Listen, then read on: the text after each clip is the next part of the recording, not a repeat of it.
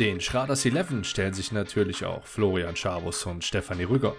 Doch wenn wir zwei Personen im Interview haben und Fragen stellen, wollen wir natürlich keine Stille erzeugen. Also, worauf einigen wir uns? Wer fängt an?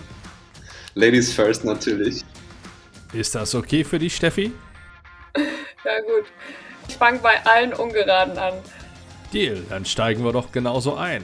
Und du hörst jetzt Schraders 11, 22 Antworten diesmal von Stefanie Rüger und Florian Schabus.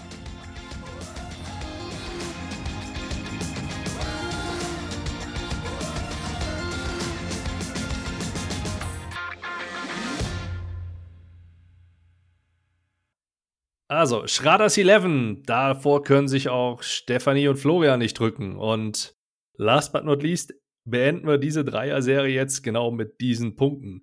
Die erste Frage, wenn dein Leben ein bekannter Film wäre, welcher wär's? Stefanie. Es wäre Eternal Sunshine of the Spotless Mind. Und deiner, Florian? Into the Wild. Was ist für dich nicht verhandelbar? Hm, alles, was persönliche Werte und Prinzipien anbelangt. Ja, innere Werte sind nicht verhandelbar.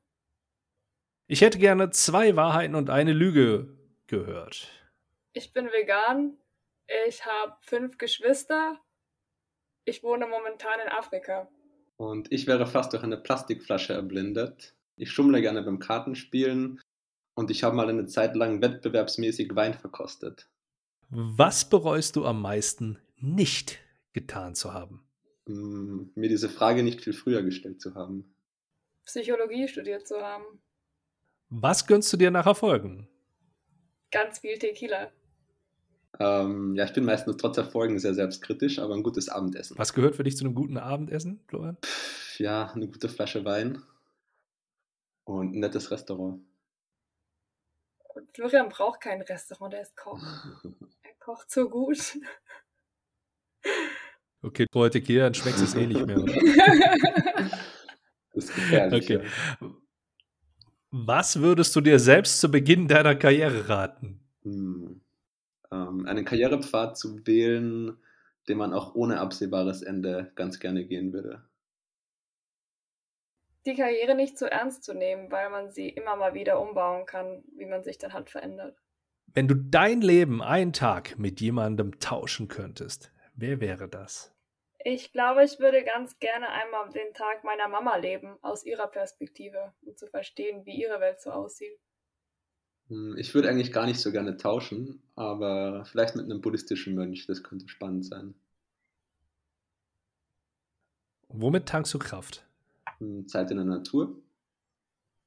Soll ich jetzt nochmal Tequila sagen?